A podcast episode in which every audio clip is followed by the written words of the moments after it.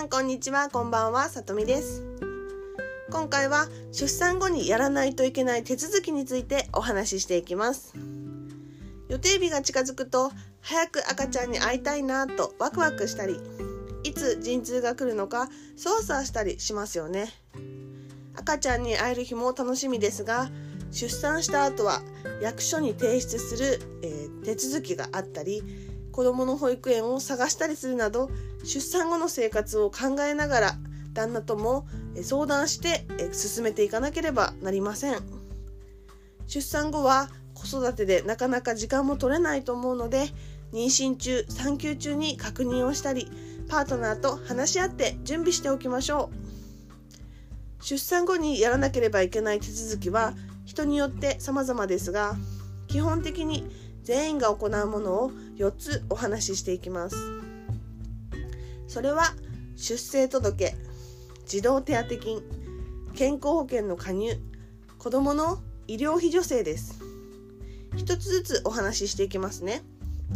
まず出生届は子供が生まれたよというのを国に申請するものです。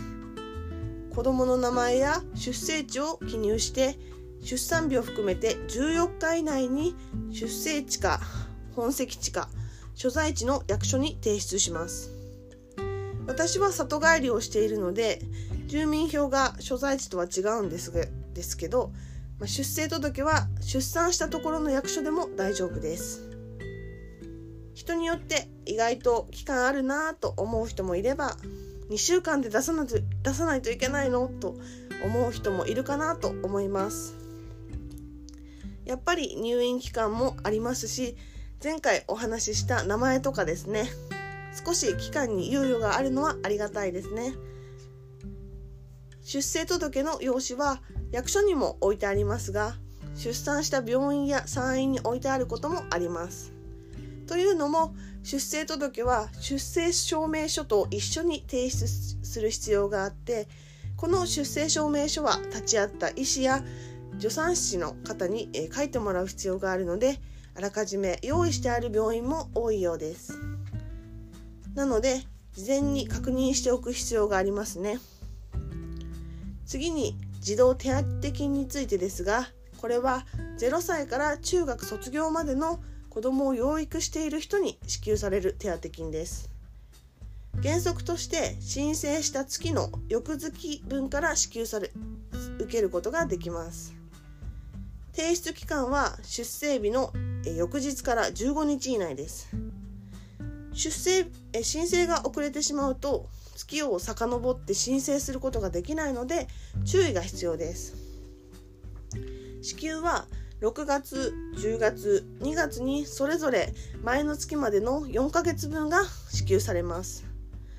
つまり6月の支給金は2月3月4月5月分の手当となります。支給額は子どもの年齢によっても変わり3歳未満は一律1万5000円。3歳以上から小学校終了までは1万円。ただし第3子以降は1万5000円です。そして中学生から卒業までは一律1万円になります。これは子育てをする側としてはありがたい制度ですよね。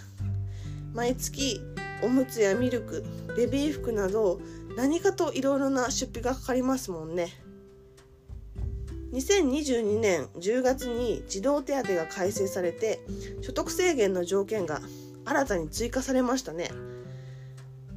養育している方の所得が児童手当所得制限限度額以上の場合児童手当は支給されないというものですその代わりに特例給付として児童の年齢にかかわらず一律5000円が支給されるみたいですが少子化の今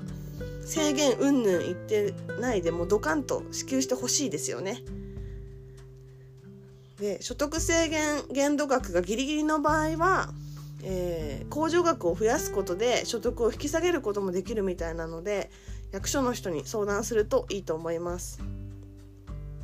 そして3つ目が健康保険の加入です。これがえー、これはですね出生後速やかに夫婦どちらどちらかの社会保険か自治体の窓口から、えー、入ります。共働きをしている夫婦は基本的に収入が多い方の扶養に入ります。国民健康保険に入る場合は出生届や児童手当と一緒に申請すれば楽ですよね。加入手続きが遅れると女性が受けられずに病院にかかった時に全額を窓口で、えー、立て替え払いすることになってしまうので赤ちゃんが生まれたら速やかに提出しておきましょうね。4つ目が子どもの、えー、医療費助成です。これは子どもが医療機関で治療や診察を受けた費用の一部または全額を自治体が助成してくれる制度です。子どもの健康保険証が届いたら速やかに自治体に申請を行います。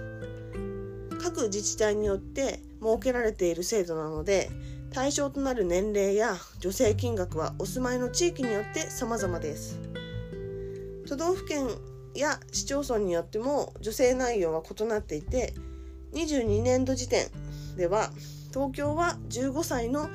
えー、年度末までが多いです。また、えー、市町村全体でですね18歳の年齢年度末までを対象としているのは、えー、福島と鳥取の2県のようです。自分の住んでいる地域はどのような助成内容なのか地域のホームページで調べてみるのもいいと思いますし、えー厚労省のサイトにも全国の女性内容の一覧などが載っているのでチェックしてみるといいと思います。ということで今回の内容をまとめると出産後にやらないといけない手続きは出生届児童手当金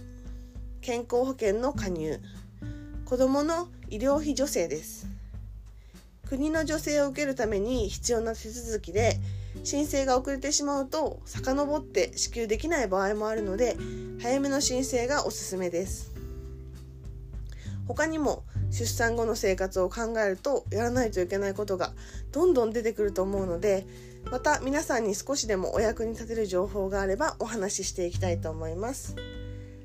それでは今日はこの辺でまた見に来てくださいね。バイバーイ。